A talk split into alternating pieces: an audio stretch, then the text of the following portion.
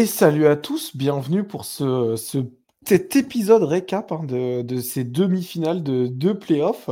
Euh, les dernières demi-finales à 4, hein, enfin les dernières playoffs à 4 avec les deux dernières demi-finales. Ensuite, ben, on, va se retrouver rapidement avec des playoffs à beaucoup plus d'équipes qui auront certainement un peu moins d'enjeux sur les, sur les premières semaines. Là, on est accompagné de Ryan. Ryan, comment ça va? Bah écoute, ça va, ça va, ça va. On enregistre ça le, le lendemain là, des, des demi, euh, donc un peu, de, un peu de sommeil en retard, mais, euh, mais tout va bien.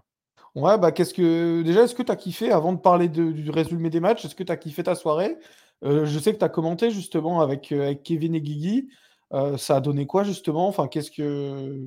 Bah, qu'est-ce que tu comme, comme d'hab, hein, comme d'hab, à chaque fois qu'on commente, de toute façon, que ce soit avec Guigui ou avec Kevin, gros gros kiff. Et, et, en vrai, non, c'était cool, c'était cool. Je pense que là, on va avoir l'occasion d'en reparler, mais mais c'est vrai que ça fait, euh, ça fait du bien d'avoir des, d'avoir des demi euh, serrés des deux côtés. Euh, on ne peut pas dire que sur les dix dernières années, on ait eu, on eu souvent ce genre de scénario, donc c'est cool.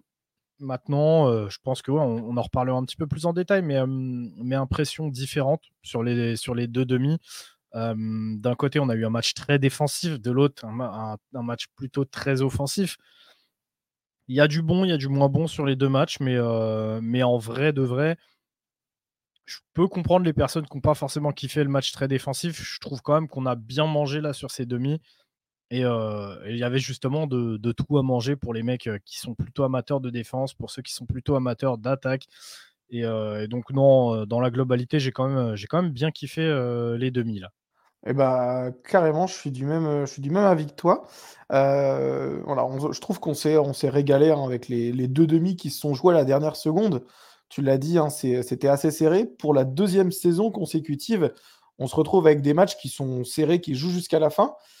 Tout à l'heure, Ryan, tu disais euh, que historiquement, là, depuis, euh, depuis 10 ans, donc depuis 2014, qui, je rappelle, était l'ouverture des playoffs à 4, hein, avant, c'était le, le BCS à, deux équipes. Euh, depuis l'ouverture des playoffs à 4, généralement, les demi-finales sont pas très euh, euh, proches en termes de, niveau de jeu. On a toujours des gros, gros écarts. On se souvient, Ryan, du LSU Oklahoma 63-28, il me semble. si je dis pas de bêtises, je pense que tu avais kiffé ce, match. Hein. c'est la saison historique de, LSU de 2019. Je te fais un petit quiz, Ryan. Je ne sais pas si tu as le, le récap devant les yeux et donc la réponse, mais pas. en l'écart moyen entre les deux demi-finales entre 2014 et 2021, il est de combien de points sur l'écart des, deux rencontres en playoff? Sur, sur quelle année? Sur quelle Entre 2014 et 2021. Généralement, c'est quoi la moyenne de points de différence entre deux équipes en demi-finale? Euh, Déjà, je dirais au moins déjà plus de 2 TD d'écart, je pense. Je dirais ouais, 15 ou 16. Ouais, et ben la réponse c'est 19,8, c'est presque 3 TD d'écart. Hein. Euh, en moyenne, c'est pour ça, on, vous dit avant que les, la mise en place des playoffs à, à 4 équipes, euh, on n'a pas mangé Gucci sur les demi-finales. Tout à l'heure, je te parlais du LSU euh, Oklahoma, qui avait fini en, 63-28 ou 68-23, je ne sais plus. Donc on avait des, des gros, gros écarts très peu de. Ou moi, euh, si on parle d'Oregon, euh, Florida State, euh, Oregon, 59-20 la première année des, des, playoffs, il me semble. voilà, finalement, c'était des gros, gros écarts qu'on avait entre, toutes les équipes. Et là, Ryan, je te fais le quiz, du coup, cette fois-ci pour les deux dernières saisons. donc, cette année et l'année d'avant.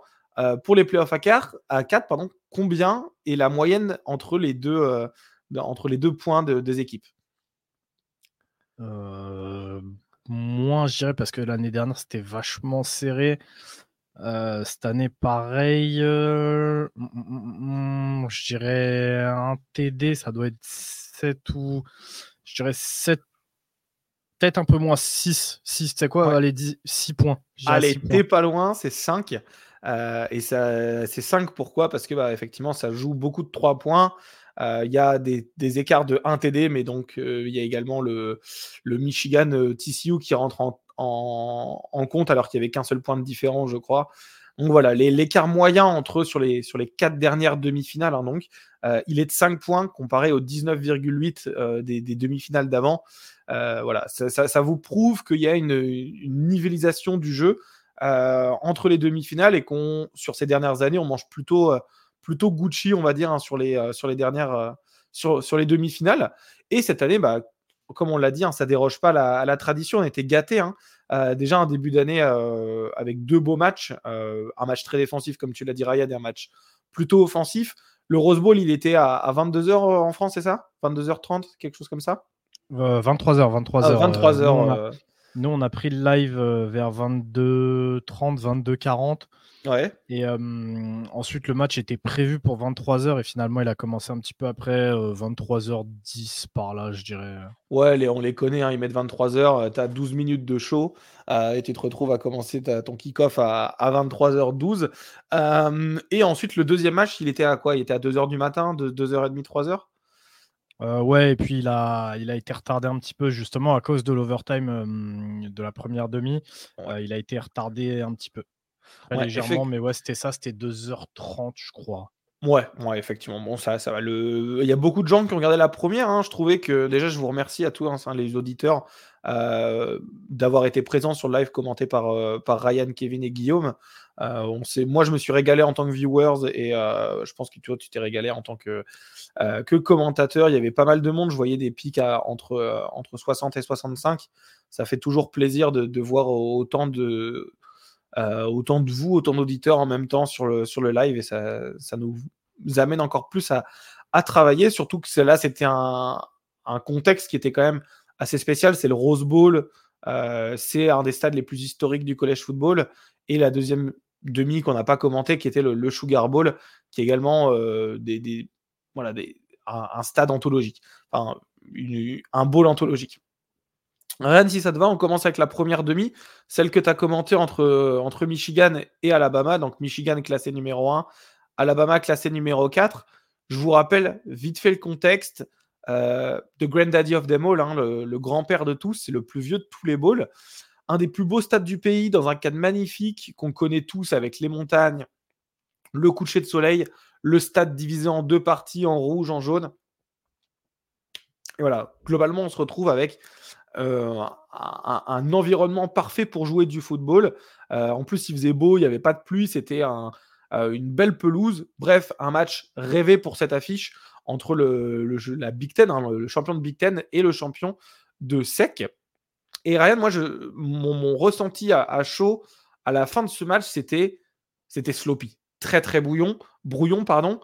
Qu'est-ce que toi t'en as pensé? Il y a eu beaucoup de muff punt un niveau où je, trouve que c'est pas normal d'avoir autant de d'approximation en demi-finale d'un championnat universitaire comme, euh, comme le football. Ouais, ouais, mais euh, sloppy, bien sûr. Je pense que euh, toutes les personnes qui, qui ont trouvé que ce match était propre techniquement devraient voir justement d'autres matchs où techniquement c'est propre, et Dieu sait qu'il y en a eu au fil des ans. Mais, mais ouais, ouais, je pense que mmh, en fait, d'un côté ou de l'autre, il y avait beaucoup de pression. C'est-à-dire que finalement, on avait Alabama qui, qui, toute la saison, était un petit peu bah, finalement un underdog. Tu vois, ils avaient beaucoup de choses à prouver par rapport à tout ce qui s'était passé ces dernières années. leur rivalité avec Georgia. Donc, ils étaient vraiment dans la peau un petit peu de l'underdog sur toute la saison régulière. Ils se retrouvent en fait propulsés limite favoris au playoff suite à leur victoire face à Georgia. Donc, déjà, tu t'enfiles pas le même manteau. Faut pas oublier que euh, Jalen Milrow, on a parlé beaucoup de lui euh, tout au long de la saison. Et, euh, et, le mec en fait passe limite de fraude durant la saison à potentiel Iceman contender en fin de saison, même si toi je sais que ça te fait rire et on a eu ah ouais, non, on a eu le débat, on a eu le débat en off, mais voilà c'est pour te dire qu'en fait c'est un changement de comment dire, un vrai changement de, de rôle et de façon dont tu es perçu. Ouais, bah, la, narrative, elle change parce que tu es quatrième et on te dit limite t'es favori face à l'équipe numéro un du pays. Je pense que la narrative, elle a, elle a beaucoup joué aussi dans ce non? C'est bah, ça, bien sûr que moi je pense que c'est le genre de choses qui comptent sur des matchs aussi importants que ça, sur les matchs à pression comme ça. C'est des choses qui comptent. Donc, tu Bama d'un côté, c'est ça, Michigan de l'autre, c'est un petit peu l'inverse, c'est-à-dire que les mecs, toute la saison, ils se sont mis un petit peu dans la peau du ouais, c'est nous contre tout le monde, mais, mais, mais finalement, sans l'être réellement, parce que bah, on a vu qu'ils ont toujours été bien classés jusqu'à la fin d'ailleurs, où à la fin ils récupèrent même la première place, ils sont invaincus. Il y avait une petite gronde des haters de Michigan, et on les connaît en Big Ten, mais mais sans être réellement vu comme, comme l'équipe à abattre pour beaucoup. Et en fait, les mecs, quand ils sont tombés contre Bama, justement, ça a complètement shifté. Ils ont vu un petit peu ce que c'était d'être l'équipe mise sous les projecteurs. C'est-à-dire qu'en fait, les mecs sont passés limite de, de favoris à underdog juste avec le tirage. Avec là, cette fois-ci, réellement, en fait, tout le monde contre eux. C'est-à-dire que les médias, les fans lambda, les fans de SEC, un petit peu tout le monde s'est mis contre Michigan en, leur disant les mecs, vous allez vous faire démonter. Ça a pu jouer aussi. On sait que JJ McCarthy, comme Milro, c'était leur première année vraiment en tant que titulaire. je pense que tout ça, ça compte. C'est le genre de choses, on le dit dans les gros matchs comme ça, il te suffit d'une erreur ou, ou ne pas être prêt physiquement ou mentalement, ou le moindre petit truc, en fait, ça peut, ça peut avoir des répercussions assez énormes. Je pense que les équipes spéciales, c'est le cas aussi. On a vu du côté de Michigan vraiment des grosses erreurs d'équipes spéciales. on en a vu aussi du côté de Bama où ils ont failli. D'ailleurs, ils se sont fait très peur à un moment avec, je crois que c'est Caleb Downs qui récupère la balle sur un, sur un punt qui est touché par un autre joueur de Bama. Ouais, ouais effectivement, bah, il me semble que c'est le. c'est un trou freshman qui, en voulant bloquer, en gros, la, balle rebondit sur son pied parce qu'il a voulu bloquer trop proche du, du returner. Euh, et heureusement que Caleb Downs était, euh, était bah, présent et avait la, le awareness, euh, j'ai pas le mot en français, je suis désolé, le, la présence d'esprit, de, le, play recognition, de se dire ok, ça a été touché, je jump dessus, sinon ça part mal. D'ailleurs, je pense que le, le, début, le premier drive de ce match, enfin le, premier jeu de ce match, il était synonyme de, de ce qu'on allait voir par la suite, Ryan. C'est le, je sais pas si tu te rappelles, l'interception manquée avec juste le bout de talon qui touche un peu la, touche. Euh, moi, je sais pas, mais en fait, le premier play, je me suis dit, ok, Alabama va dominer le match. Et en fait, je me suis rendu compte que c'était du sloppy partout, euh, des fumbles sur les transmissions, euh, un nombre de mauvais snaps. Je pense que tu vas pouvoir nous en parler. un nombre de mauvais snaps. C'est ouf. Hein. En fait, c'est terrifiant de se dire qu'à ce niveau-là de la compétition, dans une équipe qui est censée être qui sont censés être là tout le temps, tu vois, de, se dire, Alabama, ils sont, ils sont pas dépassés par les événements. On sait quand ils sont en playoff, et eh ben, ils sont, ils sont créés pour être ça. Et là, j'ai trouvé que justement, ils n'étaient pas forcément créés pour être ça. Euh, J'avais pas ce, sentiment de we belong, tu vois, de on, mérite d'être là. Euh je, je, honnêtement, je, après coup, ça, je le pensais pas forcément hier. Mais je me demande en fait si les joueurs se sont pas. On, a beaucoup parlé d'un truc sur la présentation des équipes et du match avec Kevin et Guillaume. C'était la différence entre l'expérience qu'il y avait du côté de Michigan avec beaucoup de joueurs seniors, beaucoup de, de, mecs qui ont fait justement deux, trois années de titulaire par rapport à Bama qui avait une équipe très jeune. Et en fait, je me demande si en battant Georgia, la plupart des jeunes joueurs de cette équipe s'est pas dit ouais bah c'est bon en fait et on va aller au bout. Et c'est pour ça que je te dis que le changement de, de, situation pour Bama, je pense que ça a joué dans cette pression où, comme je t'ai dit en fait toute la saison, on les a vus comme tu sais ah ouais Bama c'est fini, ah Bama c'est plus le Bama d'avant, ah Bama si, oh Bama ça. Et en fait les mecs sont montés en puissance jusqu'à taper Georgia. Et Georgia, ça, ça représentait un petit peu en fait le Graal, je pense, du collège football. Et en fait, les jeunes joueurs, et ça peut être le cas, se sont peut-être dit ouais bah tu sais quoi on a tapé Georgia qui va nous stopper maintenant?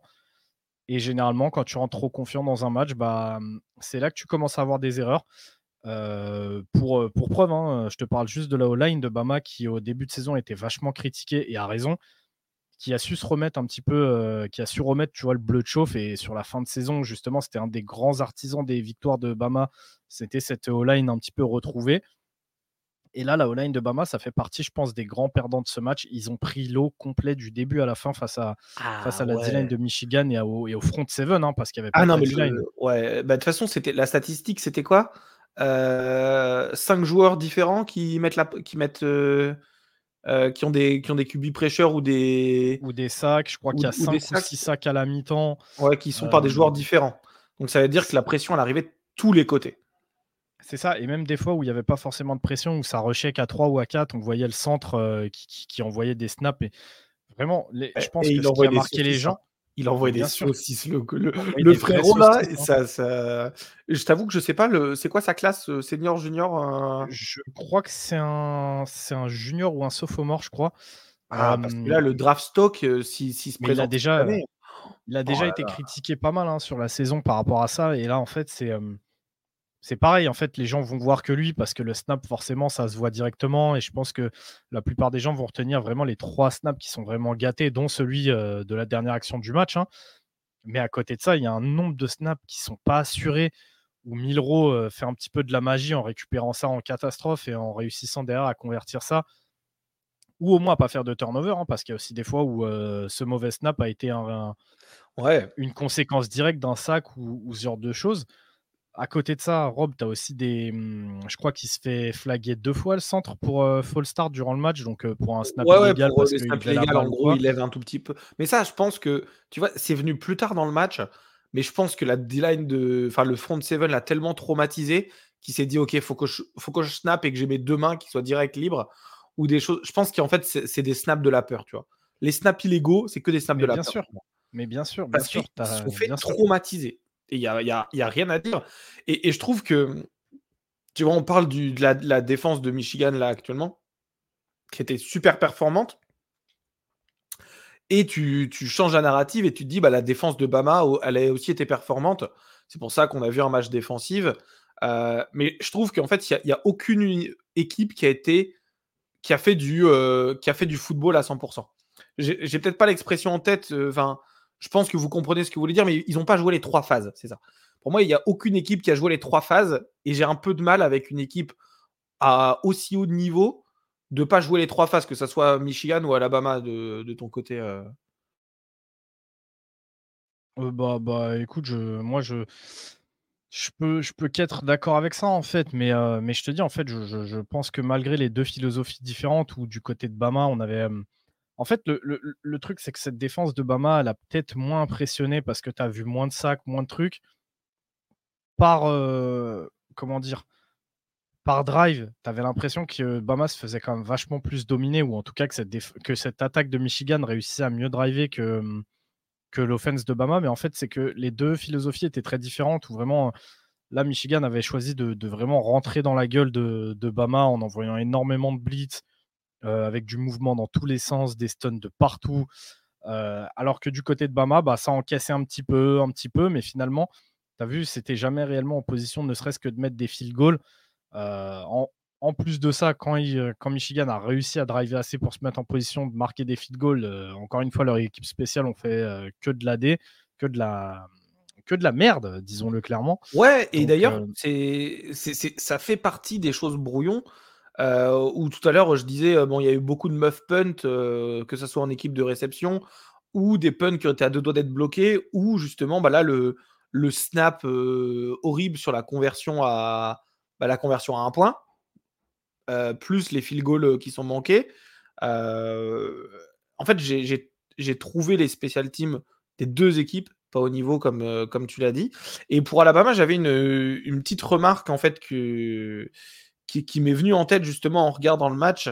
Euh, au, niveau de la défense, je sais pas pour, euh, pour toi, mais moi, l'impression que j'ai eue de, de Bama, c'était plutôt du. Euh, on, laisse, on, laisse développer, on, donne la balle à JJ McCarthy en mode tu vas devoir lancer 30 fois dans le match. là, en l'occurrence, il lance 27 fois, il me semble. Hein. il lance 27 fois. Moi, je pense que la stratégie qu'ils ont eue, c'est tu lances 27 fois, ils ont pris que 130 yards à la course, donc contre Michigan, c'est bien hein, de prendre 130 yards à la course.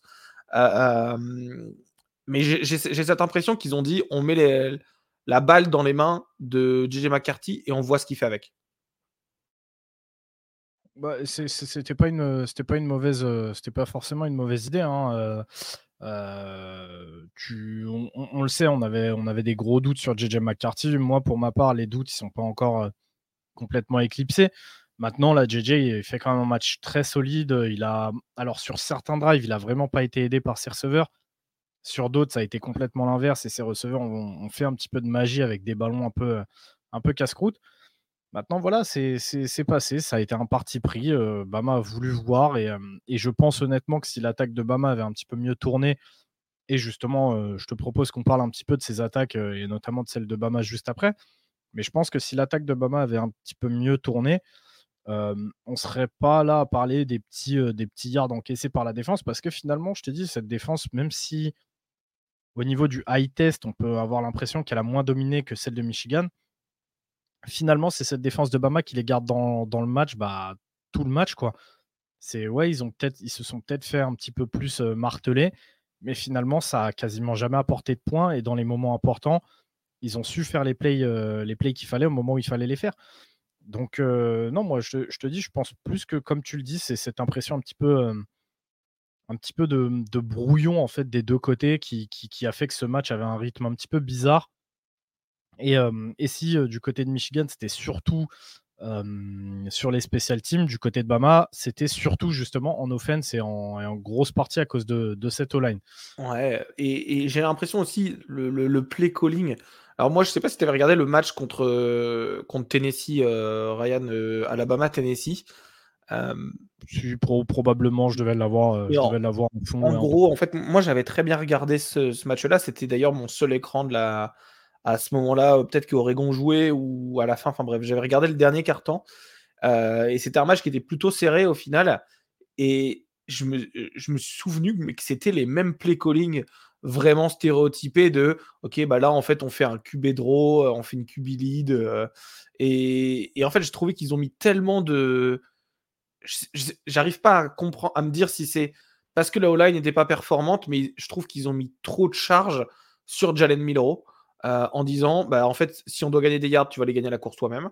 Euh, si on doit, euh, déjà, tu dois sauver le snap qui t'a envoyé une, pizza de, à 50 km/h juste dans, dans tes genoux. Tu sauves le snap et ensuite tu fais de la magie. Et j'ai du mal à me dire, est-ce que c'est la O-line qui le poussait à faire de la magie ou si c'est le play calling qui disait Ok, vas-y, freestyle, choisis.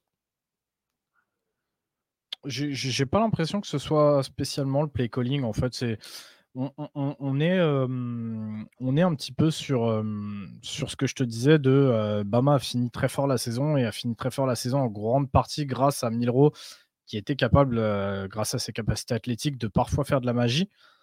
Et en fait, tu as, tout, tout qui en découle dans le sens où, bah, tu as vu, on l'a dit cette saison, hein, Bama, contrairement à d'autres grosses années, ça n'a pas un corps de receveur extraordinaire. La O-line, elle a mis beaucoup de temps à se mettre en route. La running back room, elle est très solide et je pense que tu as énormément d'équipes dans le pays qui aimeraient avoir une running back room aussi qualitative. Mais pour autant, ce n'est pas les running back room qu'on a pu voir ces dernières années. Et à côté de ça, tu as Milro qui décevait beaucoup en début de saison, qui finit en fait en, boulet de canon, euh, au point que je te dis, certaines personnes parlaient de lui euh, euh, premier degré dans, dans, le classement du Iceman. Donc, Tommy Reese, il s'est appuyé là-dessus. Mais voilà, comme tu l'as dit, moi personnellement, j'ai trouvé que déjà c'était très stéréotypé. Et en plus de ça, la O-line te forçait à devoir faire de la magie parce que bah, elle fait juste pas un bon match et, il prenait l'eau complètement déjà quasiment, il y a une stat à un moment qui est sortie avant la mi-temps qui était désastreuse où on a vu que Milro sur plus de 60 ou 70% des, mmh, des snaps qu'il a joué à la passe était sous pression. C'était pas possible. Et après, tu, vois du play calling, genre à un moment, je crois qu'il s'appelle une troisième et 23, où bah, Tommy Reese, il, se retrouve à appeler carrément un QB draw pour essayer de faire avancer là-bas un minimum pour, pouvoir punter parce que bah il savait très bien que s'il appelait de la passe, ils allaient se faire manger, donc il ne pouvait pas le faire. il a essayé d'appeler des screens, des, des, des, screens running back, des screens receveurs, mais derrière, ça défendait trop bien, ça descendait trop vite. Donc au bout d'un moment, tu n'as plus trop de solutions, et, malheureusement, la solution, et c'est là où moi j'en veux personnellement à, à c'est qu'on a vu en deuxième mi-temps un Bama un peu plus solide, un peu plus concentré. Euh, Tommy Hayes a commencé à appeler bah, beaucoup de, de, packages assez lourds avec plusieurs tight ends, un fullback, deux porteurs, parfois même trois porteurs, euh, avec un fullback qui descendait carrément sur la ligne, se mettre sur la ligne offensive et avec deux, deux, porteurs derrière, avec potentiellement même Milro qui pouvait courir. Et on a vu que ça marchait. Et en fait, ça a marché un drive qui se finit malheureusement, bah, je crois, il y a, quelques flags ou quoi. Et donc finalement, Bama ne met pas de points et se retrouve à punter, mais a réussi à driver. Et derrière, Tommy Reese a réabandonné le truc, a recommencé à appeler de la MT, donc des packages très légers pour jouer de la passe, et est retombé en fait dans ses travers de, de reprendre la pression. Et, j'ai trouvé ça dommage. C'est tu, tu, tu, comme moi, tu as coaché, comme moi, tu as joué.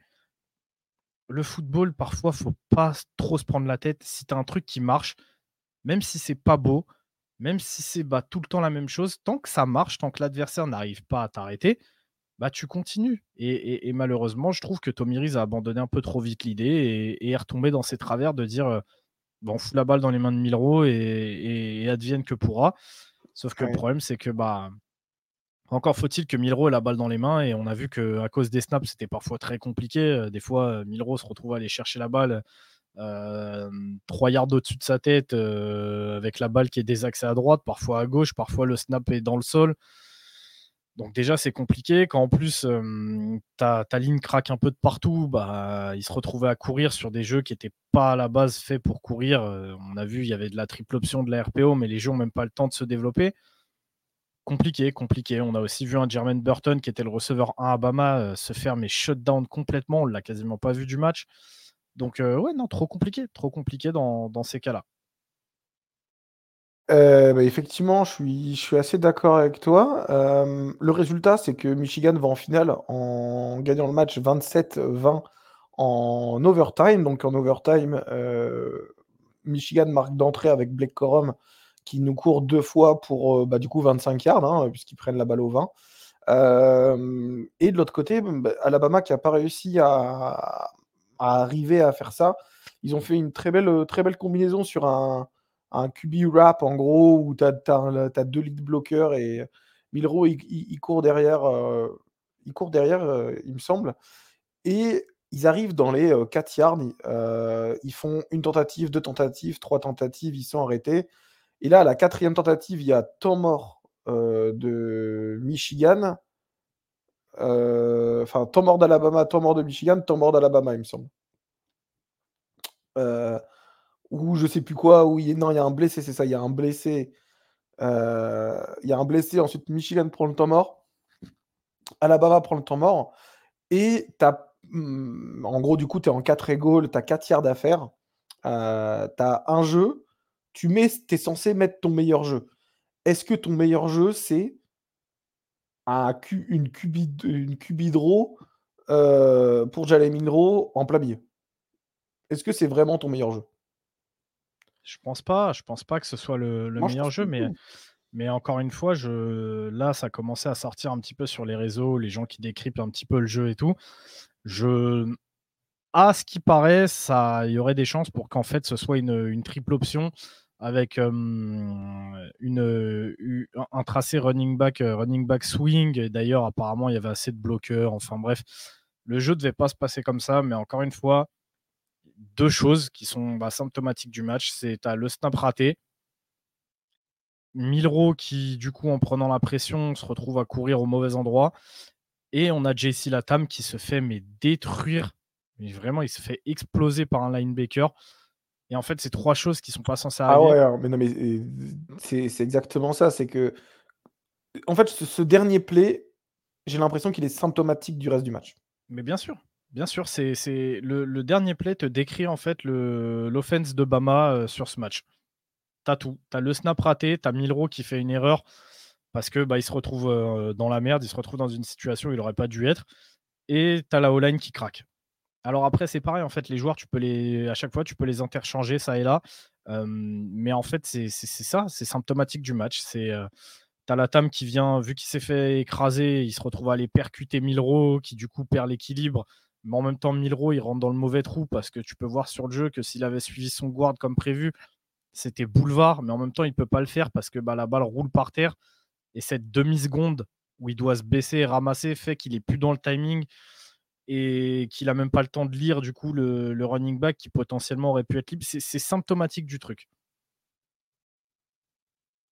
Ouais, ouais. Et ça, et ça on voit du coup hein, euh, Michigan, euh, Michigan en finale. Tout le monde était. Euh, on, va dire, je, pense surpris que Alabama soit dans le. Pas, pas forcément surpris qu'il soit dans le carré final, mais surpris que Michigan remporte ce match. Je trouvais que beaucoup de monde avait mis, avait mis Michigan vainqueur, enfin Alabama vainqueur, alors que Michigan était censé être numéro 1 et un tout petit peu favori. J'ai envie de te poser une question, Ryan, un peu d'une partie narrative. Euh, à Michigan, il y, a une narrative de Michigan frauduleuse. J'utilise certainement un mot qui, n'est pas bon, mais c'était l'année, ça fait, trois ans que Michigan est en playoff. Euh, trois ans invaincus, hein, euh, globalement, avant d'aller en, en playoff. Et ils n'arrivaient pas à passer cette marge des demi-finales. Hein, ils sont éliminés deux fois en demi, donc une fois contre TCU l'année dernière, et une fois ensuite c'est contre Georgia, le, champion, euh, le champion de l'époque. Cette fois-ci, ils ont passé cette marche, mais est-ce que c'est euh, est-ce que suffisant pour considérer que c'est une, une très très bonne équipe? Évidemment, 14-0, hein. ils ont battu Ohio State, ils viennent maintenant de battre Alabama. Euh, sur le CV, c'est très très euh, des très très bonnes victoires. Tu rajoutes peut-être celle de Penn State. Est-ce que cette année de, Michigan, elle est pas forcément, du coup, elle est à contre-courant de, son calendrier, de dire certes, ils ont joué des équipes mauvaises, mais c'est une très bonne équipe, puisqu'ils sont en finale, ou de se dire ils ont quand même 14-0, mais est-ce que c'est vraiment la meilleure équipe du college football actuellement? Euh, alors moi justement tu parles de cette narrative de dire que Michigan est une fraude. Je fais partie de cette narrative. je pense que maintenant les gens le savent dans le podcast. sur certaines équipes, sur certains de mes avis, je peux être très tranché. Maintenant, ça peut être le bon mot ou pas. Hein. Moi, personnellement, ça me fait marrer d'appeler certaines équipes des fraudes. on peut me dire ce qu'on veut. Hein. moi, à l'heure actuelle, tu parles de mon équipe. Tu me demandes est-ce que LSU, vous êtes des fraudes? Je vais te dire oui. Donc, j'ai pas de problème avec ça, tu vois je sais que ça fait criser certaines personnes ou pas, mais moi je trouve encore que, que Michigan, à l'heure actuelle, sont des fraudes. comme tu l'as dit, à un moment donné, ils ont beau être invaincus, il faut aussi regarder la, qualité du calendrier. ça fait deux ans qu'en fait les seuls matchs, les seuls gros matchs de Michigan, c'est les matchs qu'ils ont en playoff et The Game. cette année, Penn State, on, on, les voyait tous plus beaux qu'ils ne l'étaient. Le, Ohio State de l'année dernière n'est pas celui de cette année, donc je suis désolé, mais moi c'est pareil. Ohio State, c'est trop simple de me dire que c'était une bonne équipe cette année, alors que on l'a dit plusieurs fois tout au long de l'année qu'il y avait des vraies faiblesses du côté d'Ohio State malgré les, gros noms alignés. Là, ils affrontaient Bama. Comme on l'a dit, Bama terminait la saison en boulet de canon. J'ai été le premier à te le dire. Bama, hier, moi, m'a déçu. alors, pareil, c'est trop facile. Je sais que certains vont, certaines personnes vont nous dire oui, mais euh, euh, vous disiez que Bama c'était une grande équipe. Maintenant qu'ils ont perdu contre Michigan, c'est trop facile de dire que c'est une mauvaise équipe. C'est pas ce qu'on dit. C'est juste que Bama m'a déçu. Et pour moi, hier, Bama a plus perdu que Michigan n'a gagné. Et, ça aurait été la même chose si en fait la pièce était tombée de l'autre côté et que Bama avait gagné. Je t'aurais dit la même chose. C'est en fait plusieurs fois d'ailleurs dans le live, on le dit avec Guillaume et Kevin. Les deux équipes, tu avais l'impression qu'elles n'avaient pas envie de gagner. C'est chacune des équipes se répondait par des erreurs interposées en ce. C'est même plus des chargeurs qui se sont vidés dans le pied, c'est ils se sont éclatés les jambes à coups de chevrotine, tellement les mecs, à chaque fois qu'ils étaient en position de faire le break, ils te faisaient de la grosse merde. Donc, moi, à partir de là, je suis désolé, je suis toujours pas convaincu de Michigan. Ils ont toujours les mêmes forces, ils ont toujours les mêmes faiblesses. On peut me dire ce qu'on veut sur JJ McCarthy. Pour moi, hier, il fait encore une fois le boulot. Il fait pas plus, pas moins il n'a pas fait de la magie. On n'a pas vu de Iceman moment, tu vois, de, JJ McCarthy, pour ainsi dire. Euh, Blake Corum, il a fait ce qu'il savait faire derrière une jolie O-line. Euh, il a fait les plays qu'on attendait de lui au moment où il fallait le faire. Moi, je te dis, ce qui m'a impressionné euh, hier, c'est la défense de Michigan. J'avais des gros doutes sur eux par rapport justement à la qualité du calendrier qu'ils ont pu avoir, où vraiment j'avais du mal à me faire réellement un avis moi, pour moi, hier, ils ont fait un, vrai gros, gros match et, euh, et, le play calling en fait partie. Hein, euh, gros, euh, gros bravo au coach hein, parce qu'on est, on est les premiers à taper un petit peu sur, sur, sur Arbo et, et, son équipe de son coaching staff quand ils font de la, quand ils font de la merde. Et, et comme je te dis, on est les premiers à le dire et, et à aimer taper sur les coachs qui font un peu de la merde. Là, hier, Ils ont fait un très très bon match. donc rien à dire, rien à dire là-dessus, mais ça me retire pas les doutes que j'ai envers Michigan, tu vois? Par contre, comme je te dis, j'ai été très déçu de la part de Bama. Et pour moi, oui, je sais que c'est facile, mais pour moi, hier, Bama a plus perdu que Michigan n'a gagné. Et si Bama avait gagné, je t'aurais dit la même chose. Je t'aurais dit, c'est pas Bama qui a gagné, pour moi, c'est Michigan qui a perdu. Et... en fait, c'était tellement brouillon que, en fait, si ça avait été un match propre et qu'on avait regardé que le box score en, tant que tel, euh, moi j'aurais dit que bon, la, la meilleure équipe avait gagné. Sauf que là, c'était tellement brouillon des deux côtés qu'ils ne se voient pas forcément dans les statistiques les mauvais snaps. T'en as que un qui mène un. Il n'y a, a, aucun fumble qui est.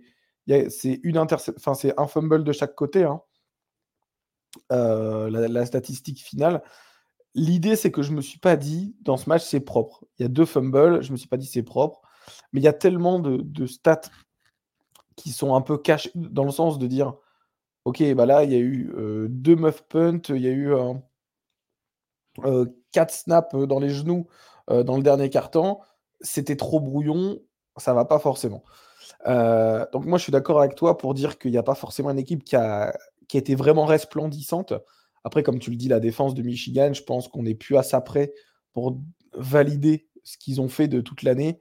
Ils ont muselé Ohio State, ils ont muselé Alabama euh, la, plupart du, la plupart du temps. Penn State, n'en parlons même pas. Euh, après, effectivement, le, calendrier n'est pas, euh, pas des plus favorables, mais j'ai l'impression que ça a un peu changé. Moi, je, vais, je vais prendre le point de vue contraire à toi, Ryan, en disant je ne vais pas les considérer comme une fraude puisqu'ils ont battu Alabama, ils ont battu. c'est dur de gagner dans le college football.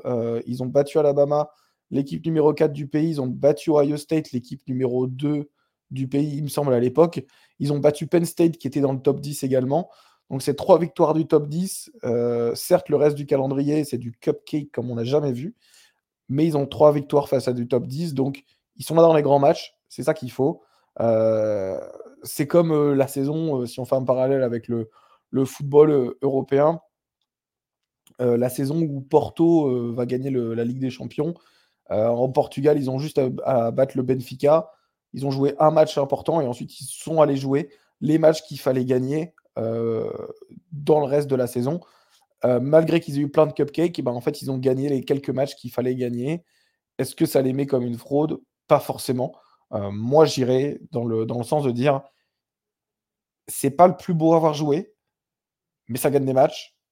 Je vais pas pouvoir les considérer comme une fraude. Après, faites-vous votre avis dans, dans ça, évidemment le, truc, c'est encore une fois, c'est c'est la façon dont, tu vois les choses. Comme tu dis, est-ce que tu vois le verre à moitié plein ou à moitié vide? Moi, personnellement, oui, c'est bien beau, tu vas gagner des matchs, mais en même temps, c'est des matchs que tu es censé gagner mille fois. Justement, ça serait flippant de te dire que ces matchs-là, tu les as perdus. Comme je te dis, les, trois matchs, et tu les as cités, c'est Penn State, Ohio State et, et Bama. Sur ces trois matchs, le seul où vraiment je pourrais leur dire bravo, c'est Bama. Et on a vu qu'hier, c'est pas réellement eux qui vont chercher ce match en fait.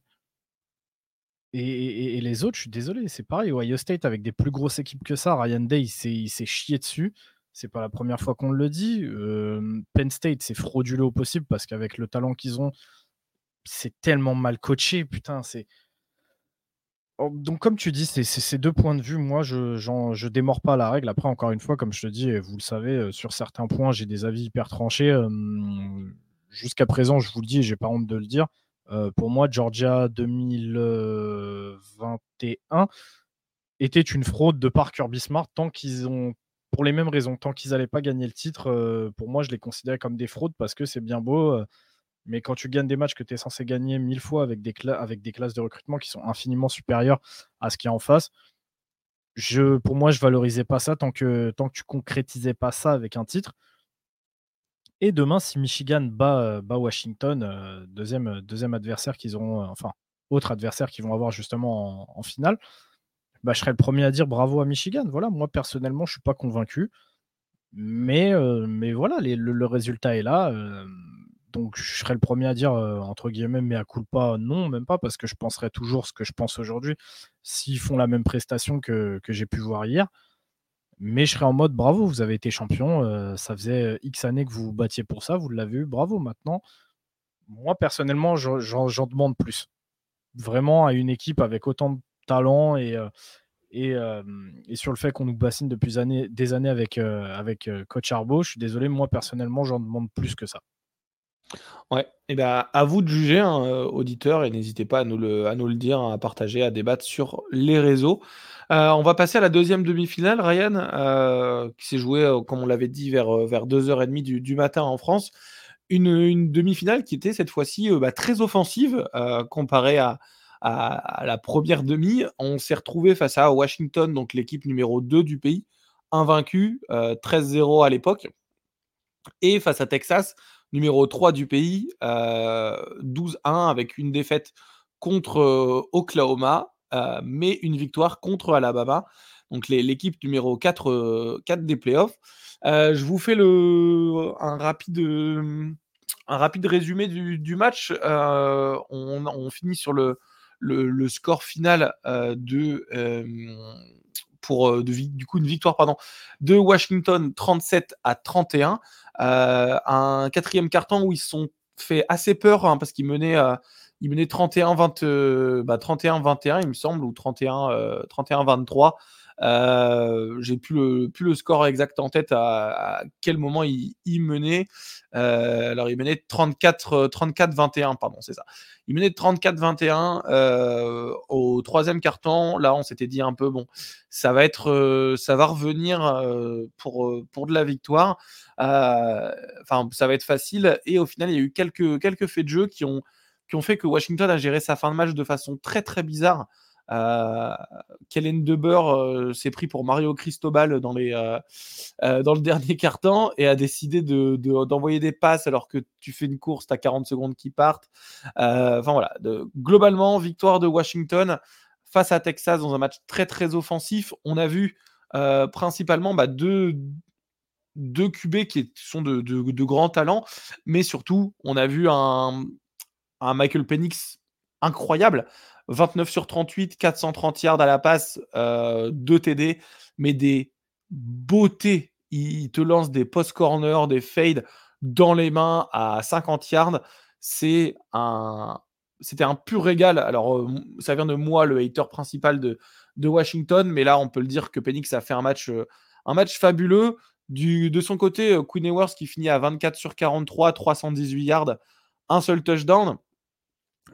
C'était un match un peu, un peu plus compliqué pour, euh, pour Texas, qui a eu souffert beaucoup de la pression hein, de, de la part du front seven de Washington, qui a envoyé euh, bah, ses meilleurs soldats. Hein. Euh, ils ont envoyé les euh, Ulofoshoyu, ils ont envoyé les. comment il s'appelle Trice, Brelen Trice, qui fait, un, qui fait un super match. donc voilà, ils ont. Je pense qu'ils ont mis pas mal de, pas mal de pression. Euh, qui, a, euh, bah, qui, a, su gêner, euh, gêner Queen. Ryan, toi, je sais que tu as regardé une, bonne partie du match. Est-ce que tu as réussi à le rattraper en replay ou tu n'as pas, du tout la fin J'ai pas, alors j'ai pas du tout la fin du match. En fait, si tu veux, j'ai commencé à regarder une, bonne partie hier. Je crois que j'ai vu tout le, j'ai vu tout le, tout le premier quart et une bonne partie du deuxième. Après, je suis parti me foutre au lit et j'avais le match en fond, tu vois. donc j'ai eu des bribes ça et là du match. j'ai récupéré cet après-midi, j'ai regardé un petit peu le, troisième quart, mais j'ai pas fini le match. Et, de toute façon, on est toujours très honnête dans le, dans le podcast. Je pense que, que sur ce match-là, je vais laisser parler un petit peu plus Robin parce que tout simplement, j'ai pas des souvenirs très frais. J'ai deux, trois actions, deux, trois flashs comme ça qui me, qui me reviennent. Mais, euh, mais je pourrais pas parler de, de l'entièreté du match et rentrer autant dans les détails que, euh, que ça a pu être le cas pour, le, pour la première demi-finale. Donc, euh, donc pose-moi des questions, Rob. Si, si, je peux te répondre, je te répondrai. sinon, sinon ouais, bah, bah, à la rigueur, en tout cas, moi, je vous invite à regarder ce match. Vous allez pouvoir le trouver en replay. Ceux qui sont fans de l'attaque, vous allez adorer ses prestations, ceux qui ont un peu plus de, de mal avec des, petits problèmes défensifs. En tout, en, tout, cas, ceux, qui, préfèrent les matchs défensifs, c'est pas ce que vous allez ce que vous allez trouver. moi, en tout cas, je vous, invite vraiment à regarder le match, au moins regarder le résumé, les, belles actions. Moi, ce que, ce que je voulais vous, vous parler, c'est évidemment le, le, match-up qui était intense entre le, le, backfield défensif des, Texans et de, Texas, pardon, le backfield défensif de, des Longhorns et les, receveurs de, de Washington. C'était une crainte que j'avais lorsqu'on a fait la preview de ces, ces demi-finales et c'est une crainte qui s'est confirmée. Ryan, je ne sais pas ton, ton impression sur ce que tu as vu de, depuis le du début du match, euh, la fin du match, je te rassure, c'était la même chose que le début hein, en termes de, qualité, mais pour moi, ils se sont fait cook, à cuisiner euh, comme jamais. Hein. Bah, le, truc, c'est que justement, euh, moi, je suis hyper content justement de, voir ça à ce niveau-là, hein, parce qu'on sait que c'est les matchs, les qui comptent, les matchs de, de playoff. On sait que c'est à ce moment-là que la, que comment dire que que la résistance de l'équipe d'en face sera entre guillemets la plus, la plus forte, la plus élevée. c'est là que je peux assister à des grands moments et je suis tellement content en fait pour tout le. Toi, je sais que ça va être un petit peu plus compliqué de le dire par rapport à ton. c'est très très dur. Mais là, on, le parlera pour la, la prévue de la finale si on, euh, si on, a, si on a le temps, mais c'est dur. Qu'est-ce que ça fait mal. Je, sais, je sais que c'est dur. Bah, c'est très dur tu vis un peu ce que nous on vit les, fans de sec euh, quand tu vois du Georgia ou du Bama euh, avancer dans, les, dans le dernier carré. Mais, mais putain, je suis tellement content pour le programme, pour tout ce que ça représente. Euh, de Bauer, tu sais très bien que je kiffe depuis, depuis Fresno. je suis content pour lui, je suis content pour Penix. Je, je suis vraiment content en fait pour même pour le programme de Washington dans l'ensemble parce que moi c'est un programme que j'affectionne quand même particulièrement. Et, et, en fait, je suis tout simplement content de voir que ça marche et que et qu'en fait, bah, le programme s'est reconstruit sur une offense absolument démentielle. Et, euh, euh, défensivement, même si c'est pas euh, l'assurance touriste, et on, a, et on a pu le voir un petit peu bah, tout au long de la saison, c'est ce que je disais à Kevin, c'est Washington n'a pas une défense extraordinaire, loin de là. Mais en fait, sur certains moments clés, ils sont capables de, de faire le jeu qu'il faut au moment où il faut. Et en fait, ça me fait un petit peu penser à cette, toute proportion gardée à la défense que bah, pouvait avoir par exemple LSU en 2019, où sur certains matchs, tu te fais cook, mais tu as une action à faire dans le match et tu l'as fait. Donc, je, honnêtement, je suis content. Je n'ai rien d'autre à dire. Je, suis content de voir Washington au niveau où ils sont.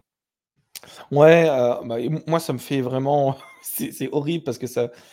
Euh, ça me fait mal parce que j'adorais des bords à Fresno State j'étais pris d'affection pour Penix à, Indiana et je me retrouve à devoir les détester parce qu'ils portent du violet, tu vois, c'est vraiment l'enfer.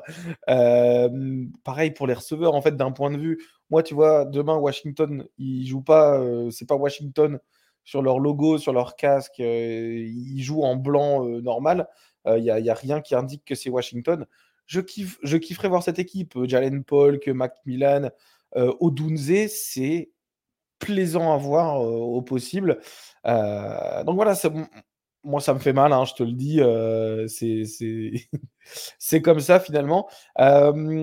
sur ce match, on va, parler Ryan du, quatrième carton parce que le quatrième carton c'est un, carton qui a été plutôt bizarre. donc quand, quand le, le, quatrième carton commence, il y a 34, il y a 34-21 pour pour Washington. Donc Washington punt euh, après avoir fait un, drive assez rapide. Il reste 11 minutes 10 dans le, le quatrième quart-temps. Arrive, euh, donc Texas drive tout le terrain euh, et il marque. Donc il marque grâce à une, jolie passe, une jolie fade sur Adonai Mitchell, hein, le, transfert de Georgia, qui deux jeux avant en fait demandait je veux la balle, je veux la balle, je veux la balle.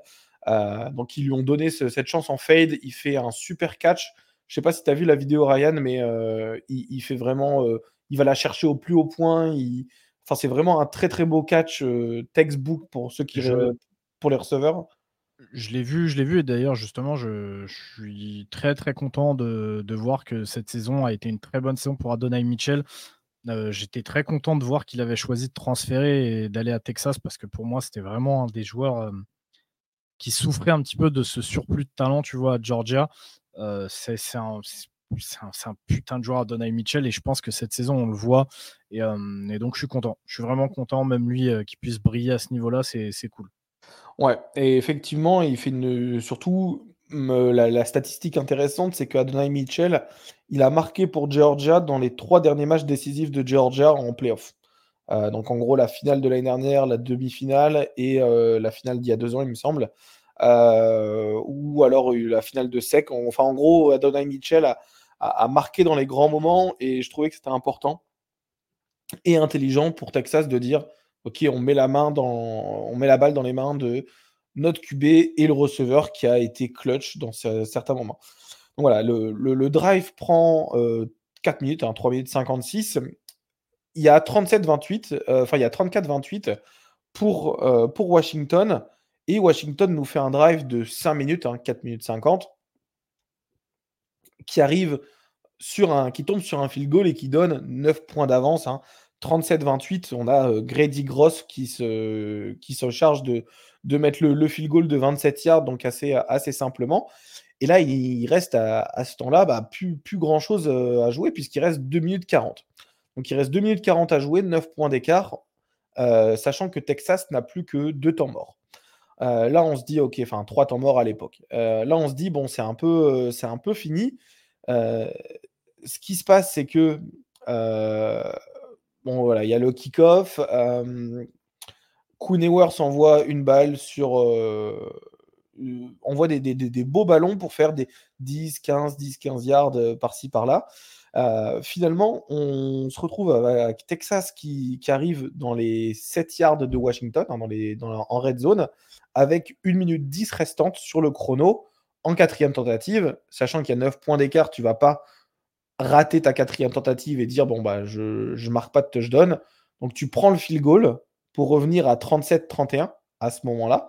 37-31 euh, et tu dis bon ok, je prends le field goal, je tente le onside kick et advienne que pourra.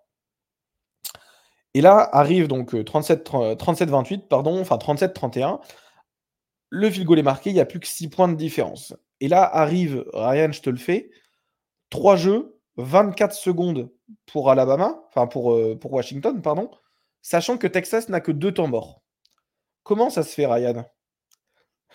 À ton avis, Kellen de Boer s'est transformé en Mario Cristobal. Il a décidé d'envoyer des passes à certains moments il a surtout décidé d'envoyer euh, Dylan Johnson en plein milieu devant une box à 9 joueurs qui a mis une blessure. Qui dit blessure dit temps mort obligatoire pour l'équipe qui prend cette, euh, blessure.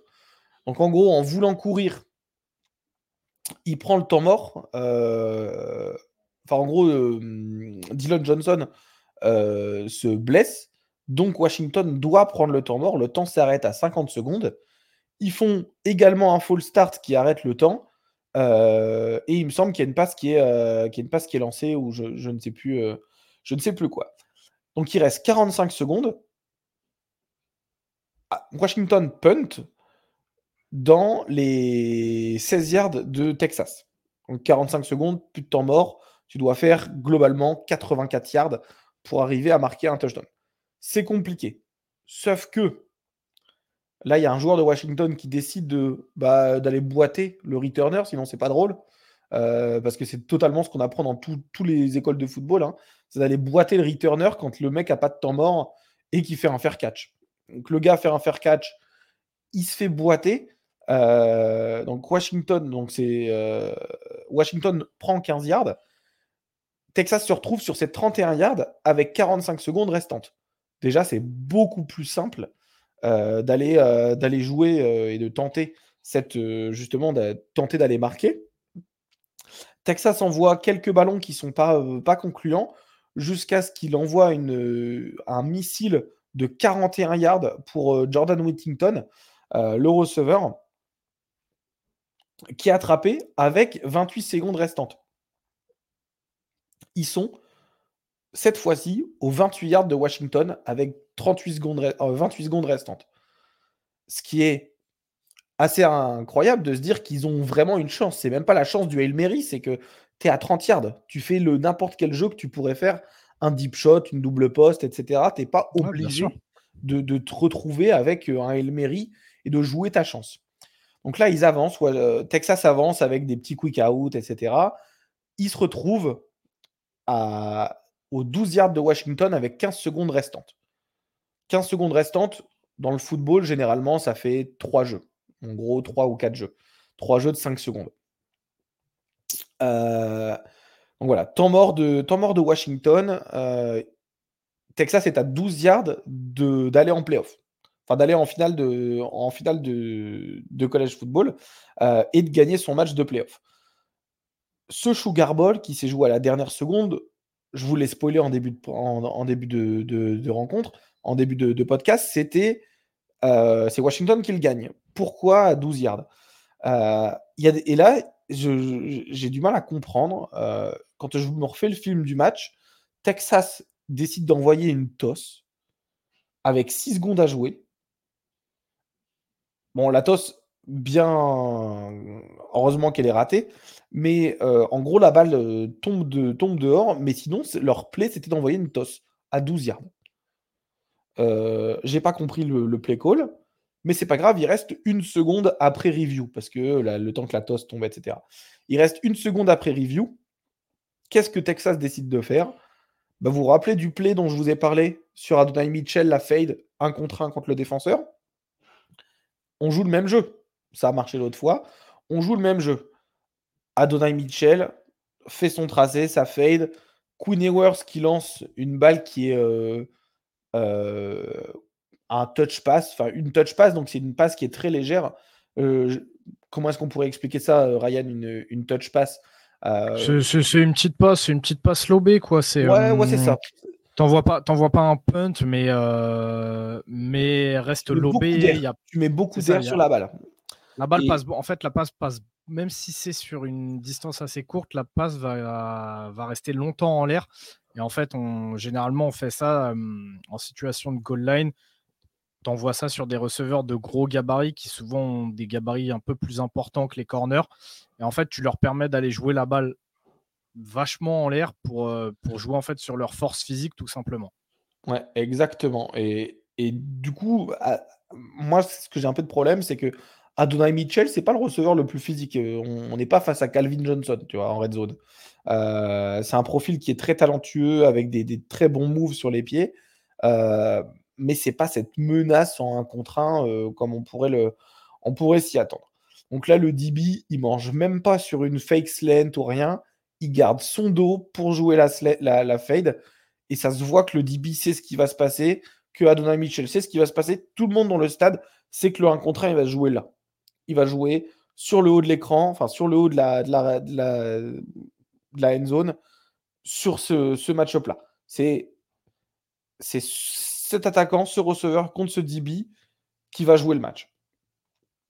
Et ta place en finale, euh, évidemment. Et là, la balle, elle est envoyée avec beaucoup d'air et le DB, il la joue super bien. Je sais pas si tu as vu la vidéo, Ryan. Allez la voir, on l'a mis sur le, le compte de TTP. si, je l'ai vu, je l'ai vu. Euh, Elle est. Je vu, mais. Je pense qu'on est textbook sur euh, comment est-ce qu'on doit défendre une fade comme ça. Ouais, mais après, en fait, tu vois, c'est ce que tu dis, c'est malheureux, mais en fait, tu t'y attends parce que bah, finalement, Adonai Mitchell, c'est un des seuls gros gabarits de, euh, de cette escouade de receveurs de, de Texas. ça a été un petit peu leur receveur star sur ces ballons-là de possession, là où Xavier Worthy est un petit peu plus une menace profonde. Et tu, le sais, et, quelque chose que les gens ont tendance à oublier, c'est que Washington, euh, même dans leurs années un petit peu plus funestes, où vraiment c'était très très compliqué, ça reste une école de DB, ça sort des DB tous les ans. Et là, vraiment, c'est, tu l'as dit, c'est, textbook. C'est le mec, je la joue parfaitement. Tu sais que ça va être une fade euh, pour jouer sur, sur Adonai Mitchell et le gros gabarit. Il se jette pas, il reste hyper patient.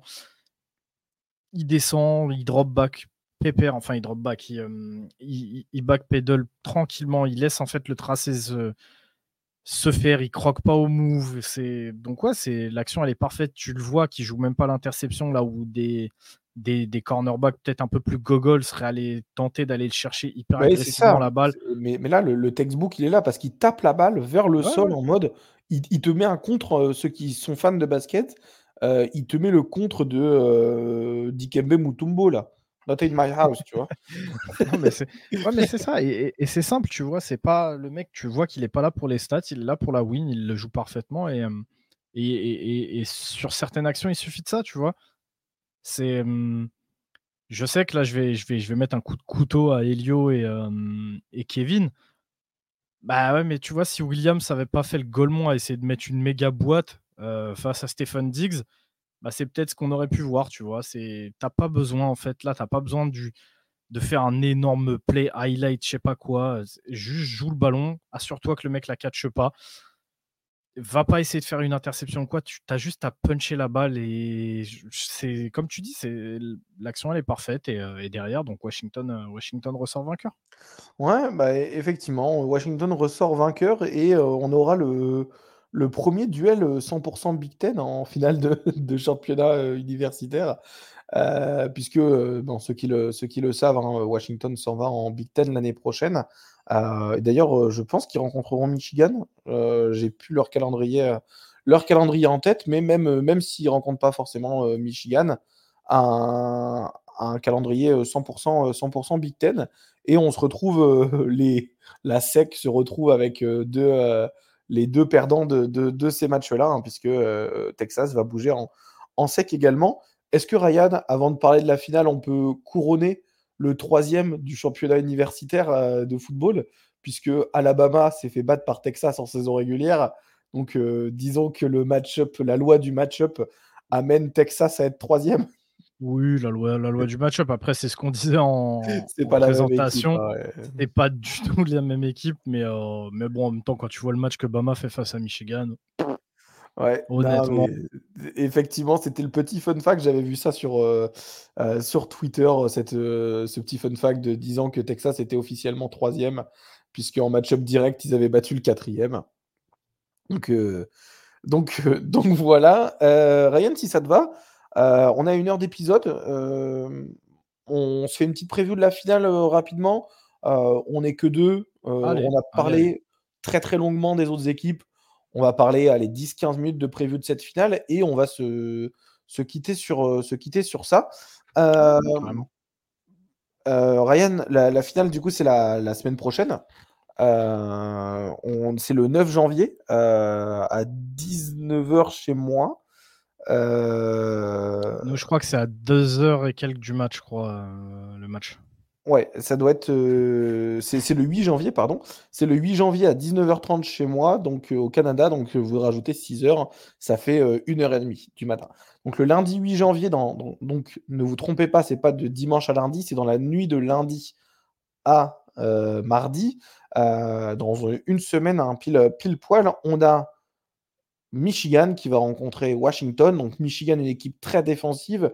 Washington, une équipe très offensive. Mais la défense, comme tu l'as dit, elle est là pour faire les bons plays.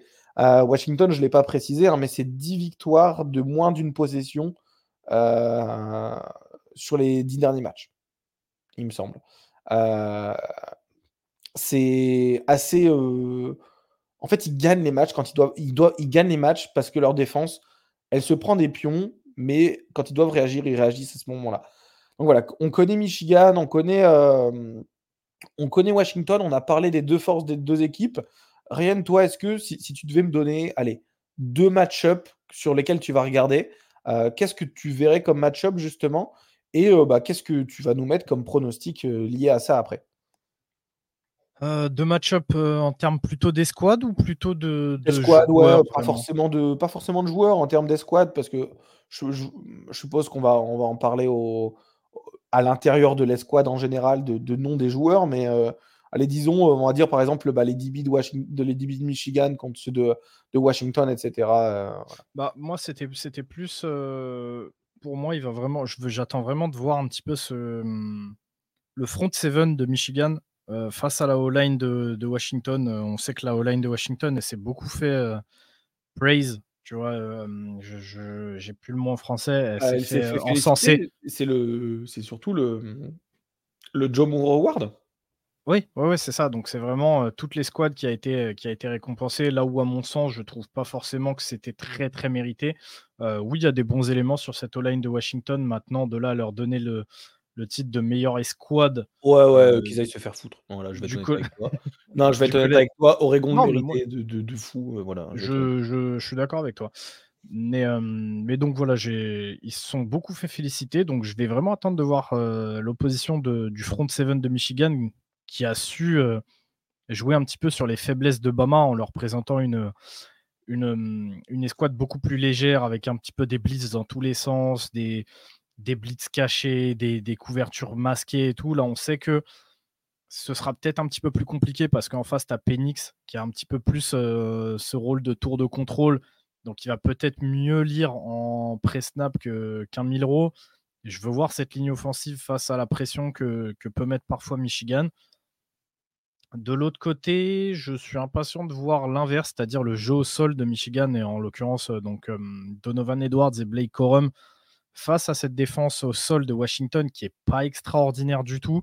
Ils, ont, ils ont le linebacker là où qui est, une machine à plaquer, mais il pourra pas lui tout seul arrêter le jeu au sol de Michigan. Donc ça va vraiment être une opposition de style dans le sens où je fais que très peu confiance à l'attaque de Michigan de manière globale.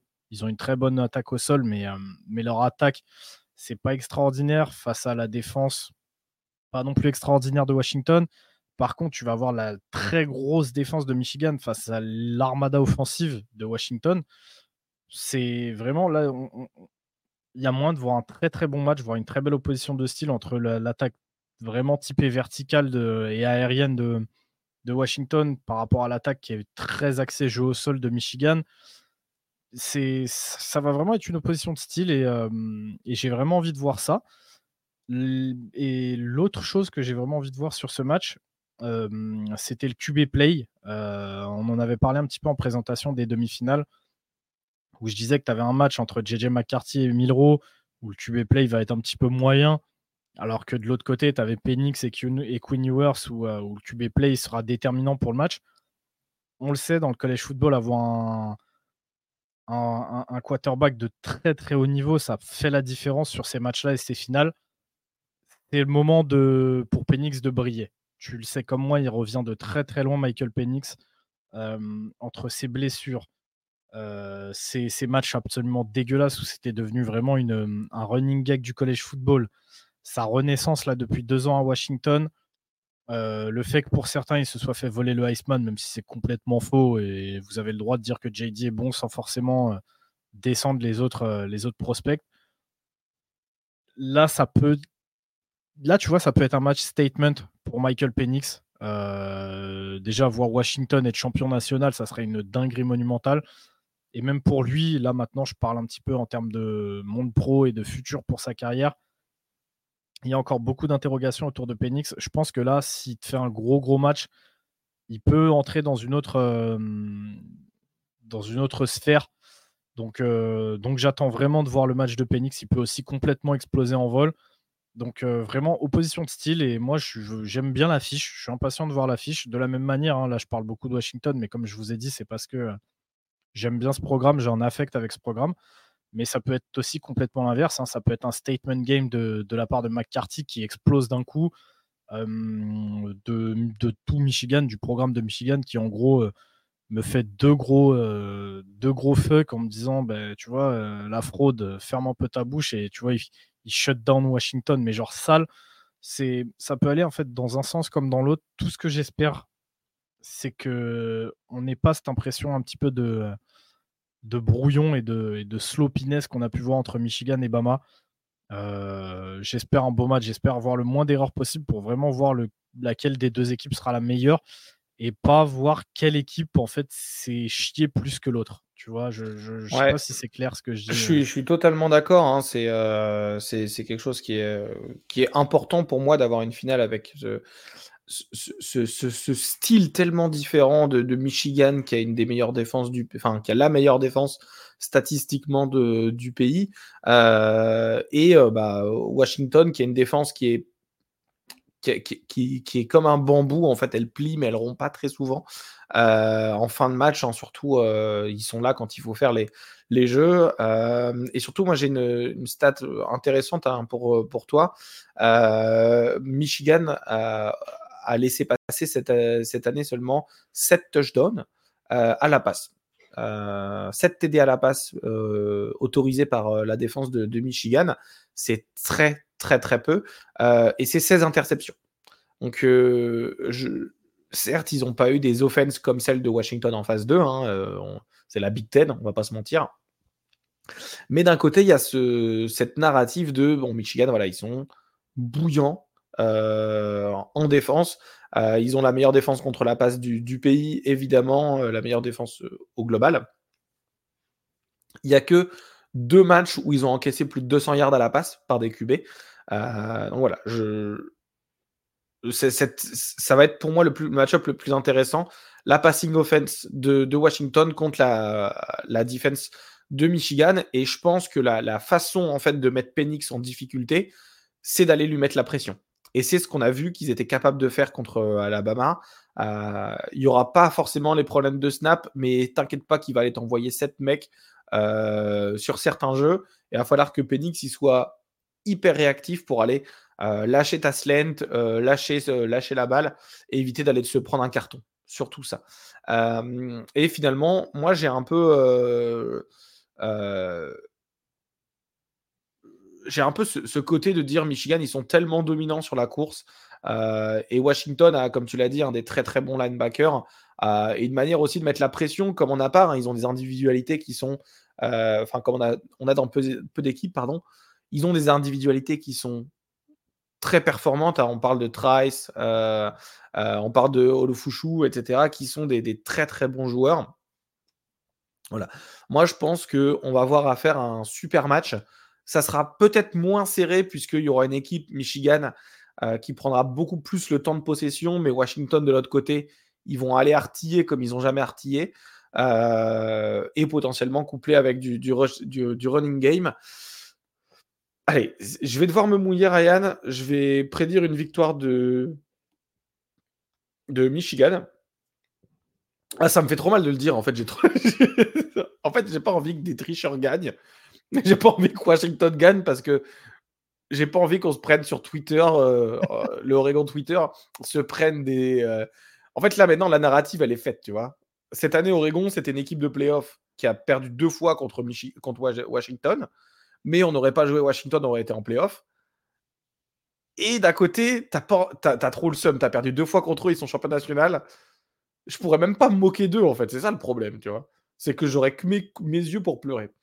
Euh, la queue entre les jambes, voilà. Sur, euh, ouais, ouais, t'as fait un mix des deux, ça faisait un petit peu les couilles pour pleurer, c'était bizarre.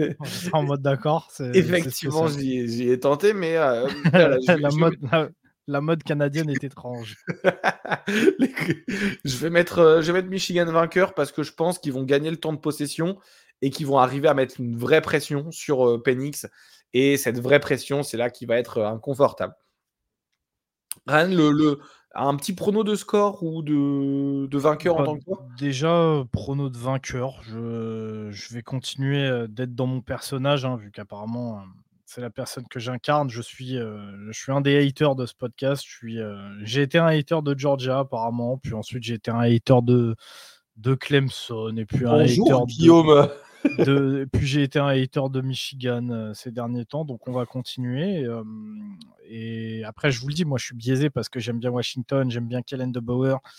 J'aime l'histoire de Penix, j'aime un joueur comme Romeo Dunze, ça fait plusieurs années que je le kiffe et que j'attends de, de le voir percer. Donc, euh, je suis, je suis sûrement pas très objectif, mais, euh, mais je vais mettre Washington. Euh, je vais mettre Washington parce que j'ai envie de voir tous ces gars-là remporter un titre. J'ai envie de voir le programme de Washington remporter un titre, ce qui serait vraiment exceptionnel.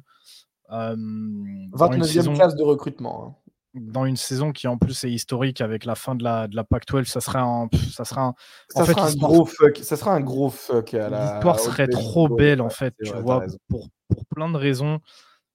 Ensuite, je suis un hater, donc euh, réflexion de hater, fuck Michigan. Euh, j'aime, j'aime, j'aime, j'aime pas Arbo, j'aime pas ce qu'il renvoie comme image. Euh, j'aime pas la, la, la, polémique qu'il y a eu autour des, des, des plays, des d'aller scouter des adversaires, de, de, voler les signes, je sais pas quoi. C'est, j'aime pas ça. Tu prêches un convaincu. Donc, euh, donc ouais, je, je, j'espère voir Washington gagner. Euh, maintenant, tu connais mon avis. Les offenses, ça te fait gagner des matchs. Les défenses, ça te fait gagner des championnats. Ça a été le cas même pour moi avec LSU 2019. Hein, comme je te dis, tout le monde parle de cette offense qui est absolument historique. Mais sur la finale et sur d'autres matchs, cette défense qui était très moyenne, elle a su sortir les doigts au moment où il le fallait. Si je pars sur ce principe-là, bah, gros jeu au sol, grosse défense, je serais plutôt tenté de mettre Michigan. Mais voilà, mon cœur, euh, mon cœur pousse vers Washington. Donc, euh, donc on verra, on verra. Et, euh, moi, je pronostique, je pronostique Washington et aussi pour le QB play parce que je t'en ai parlé. Je t'ai dit dans ces matchs-là, avoir un QB qui peut te faire la différence, c'est important. Maintenant, tu le sais mieux que personne, Robin. Tu as vu plus de matchs de Washington que moi, je pense, cette saison. Mais, mais Penix et l'offense de Washington a aussi, sur certains matchs, complètement, complètement déraillé. Donc, donc, à voir. En tout cas, moi, je te dis, l'opposition de style me fait kiffer. Je suis content aussi parce que ça change un petit peu d'habitude. Tu vois, tout ce. On a eu 10 piges de Alabama, Alabama, je crois que Clemson, Georgia, Georgia. c'est la première finale qui n'a pas la, sec. Faudrait que j'aille. faudrait que j'aille. Non, mais tu sais, même, même au-delà de ça, en fait, au-delà ah, du fait sec ou pas sec, tu sais, c'est le, le fait d'avoir des équipes un nouveau Champion. Il y aura un nouveau champion, euh, euh, effectivement, hein, euh, c'est ça, tu as, as, raison. Il y aura un nouveau champion finaliste. Tu vois, on parle pas d'Ohio State, c'est pas Clemson, c'est pas Bama, c'est pas Georgia, c'est pas LSU. Tu sais, c'est des, c'est des autres finalistes et ça fait plaisir en fait. C'est, j'aime bien, c'est cool, c'est cool, ça change un petit peu, donc impatient, impatient de voir ça. Et eh bah écoute, on, sur ce, on va con conclure sur ça. Ça va être un super match. Euh, premier, euh, enfin le, pardon, le, lundi 8 janvier, euh, dans la nuit de lundi à mardi à 1h30 du matin. Soyez là. On sera là au live tweet. On sera là pour échanger avec vous. je sais que le lundi, généralement, c'est un peu compliqué pour les, gens. mais donc, on, sera là et on espère que, vous serez là aussi, que vous allez kiffer le, match. en tout cas, merci Ryan pour ce, cet épisode. 1h15, on a été plutôt efficace. Euh, je pense qu'on peut être euh, satisfait des demi-finales qu'on a eues et euh, avoir hâte de, la finale qui arrive dans quelques jours. C'est clair, moi en tout cas j'ai hâte. Merci à toi Rob et merci à tout le monde en espérant que l'épisode vous aura plu. Ouais, salut à tous, ciao. Ciao, ciao.